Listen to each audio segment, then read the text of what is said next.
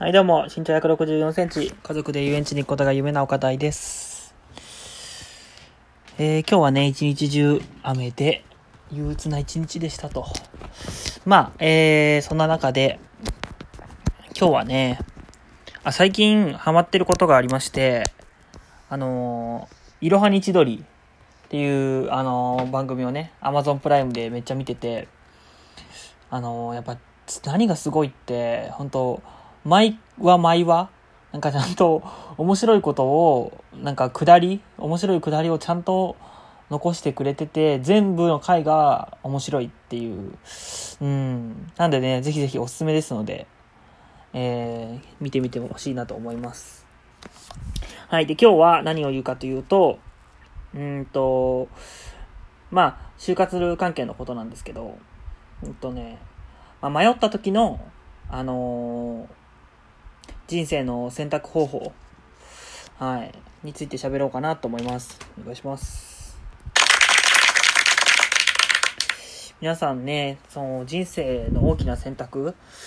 に、まあ、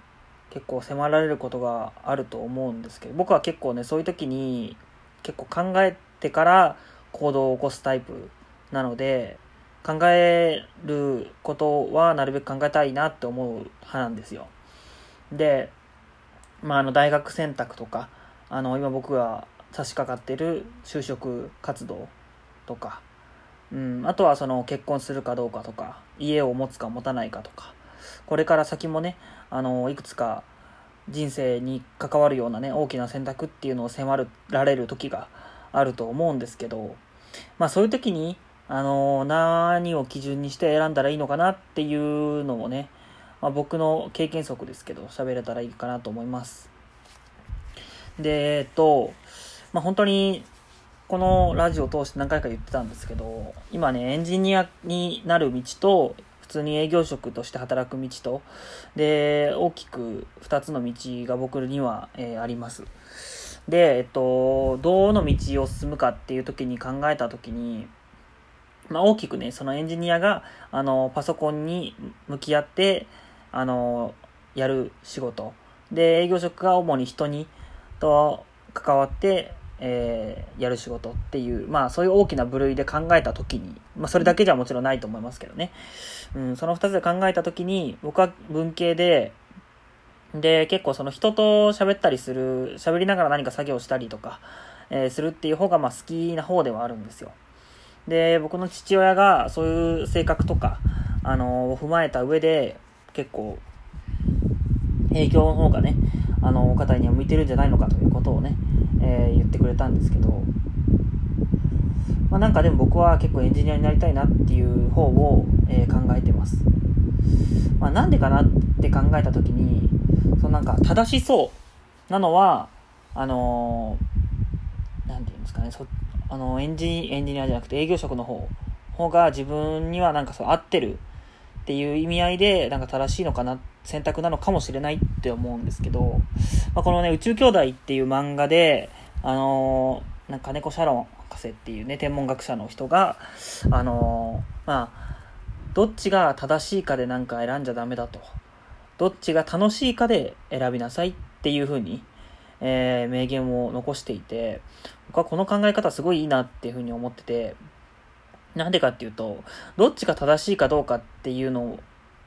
も、どっちが楽しいかどうかって決めるのも、その自分じゃないですか、要は。でも、たな、正しいかどうかって言ってくるのは結構周りの方が多いかなって思うんですよね。で、本当に正しい選択っていうのは、自分にとって正しいかどうかっていうことだと思うんで、うん、なんかそう思うと、なんか100%正しい選択っていうのを選ぼうとするってすごい難しいことなのかなって思っています。なんでかっていうと、自分がどんな人生を歩むかもわかんないし、うん、何を楽しいと思うか、えー何をやりがいと思うか、みたいな。何を重視してお金なのか、休みなのか、えーやりがいなのかとかね、いろいろ本当あると思うんですけど、それってわかんないと思うので、今僕は21歳で、うん、まだまだこれから人生歩んでいくっていう中で、これまでのね、あの、経験の中で楽しいなって思うこと、えーこれ向いてんのかなって思うことは確かにあると思うんですよ。でも、まだやったことがなくて、あの、全然、自分が合ってるのかどうか、やりたいと思えるかどうかっていうのが分からないことが本当にたくさんあるので、なんかそういう分からないことに対して正しさを求めるよりも、やっぱり今その、今の時点で楽しい選択ってどっちなんだろうって考えってみる方がなんか考えやすいかなっていうふうに思うんですよね、確かに。で、あの、それで言うと、本当にエンジニアっていう道は正直文系の僕からは考え、初めはね、考えられなくて、でもその道が今残されてるっていうのがまず、すごく魅力的に感じているものの一つで、なおかつ、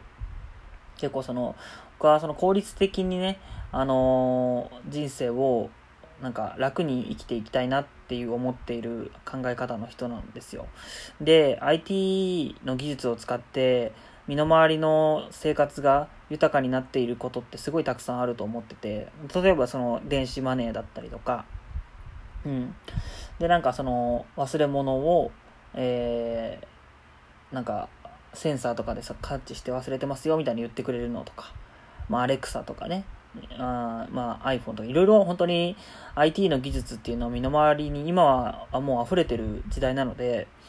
なんかそういうののそういう仕事のなんか作る側に回っていけたら自分がまたね見える世界が変わってくるんじゃないかなっていうふうに思うんですよ。だからうんそういう意味でなんか魅力あふれるなんか選択なのかなって今の僕は結構思ってるかなって思うんですよね。うん。だから、こう、何で迷うかって、本当にいろいろあると思うんですけど、でもそういう時に、まあ、どっちが正しいのかっていうよりも、どっちが楽しいかで選んだ方がいいのかなっていうのは思うんですよね。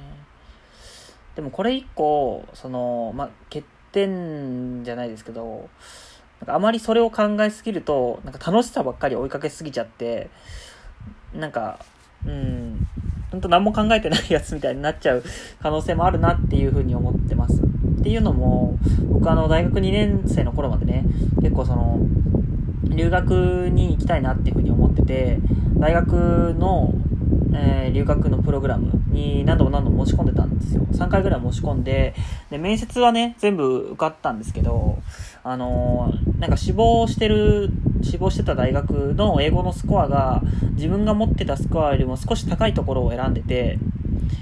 で、あの期間限定で、この期間内にこれまでこ、これくらいのスコアを伸ばしてくださいよ、みたいなのが来てて、で、結局その期間内にね、あの、スコアを伸ばすことができなくて、3回もチャレンジできたのに、うん、3回ともね、あの、英語のスコアが原因で落ちちゃったっていうのがあって、本当に今思うと、それはなんか、もったいなかったかなって思うんですよね。うん。その時はなんかその、楽しいっていうよりかは、なんか、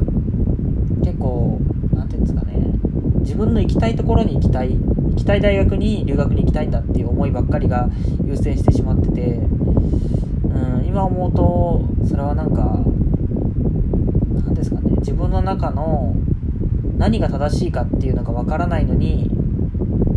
選択をしちゃってたのかなって思います。考えずに選んじゃったからなんかそうなってたのかなって思うんですよね。っていうまあそういう経験失敗経験もあったがゆえにね今はこうしてちゃんと考えれるようになってるのかなって思えているので、まあその留学に行けなかったっていう経験も一つのね、糧になってるのかなとは思うんですけど、まあでもそういうなんか若い時にたくさんたくさん人生の決断のね、失敗っていうのができてるっていうのは、あまあいいことかなって思う一方で、これから先はね、なるべく、あのー、失敗せずに、まあ、失敗してもいいんですけど、まあ大きな失敗はね、なるべく避けて、小さな失敗を積み重ねて大きな成功につなげていきたいと思いますね。というなんか結構ありきたりなことばっか喋ってるんですけど、うん。まあそういうこう決意表明の、えー、ラジオとして今日は撮って、撮ろうかなと思って撮りました。はい、ということで、えー、今日は僕のね人生の選択の選び方っていうことで楽しさ重視で選んでいこうっていうとこですね。で、うん。それだけで選べないならなんかこれまでの過去の経験から何が自分にとっていいのかなっていうので選ぼうかなと、うん、そういう感じでやっていこうかなと思います。うん。早めにねもう決めたいですよね正直。もう7月なんでコロナで長引いてるとはいえちょっと、うん、夏以降まで持っていくっていうのはなかなか避けたいなって思うところです。うん。はい。自分にとってベストな選択ができるように頑張りたいと思います。ということで、えー最後まで聞いてくれてありがとうございます。また次回の更新をお楽しみに。さようなら。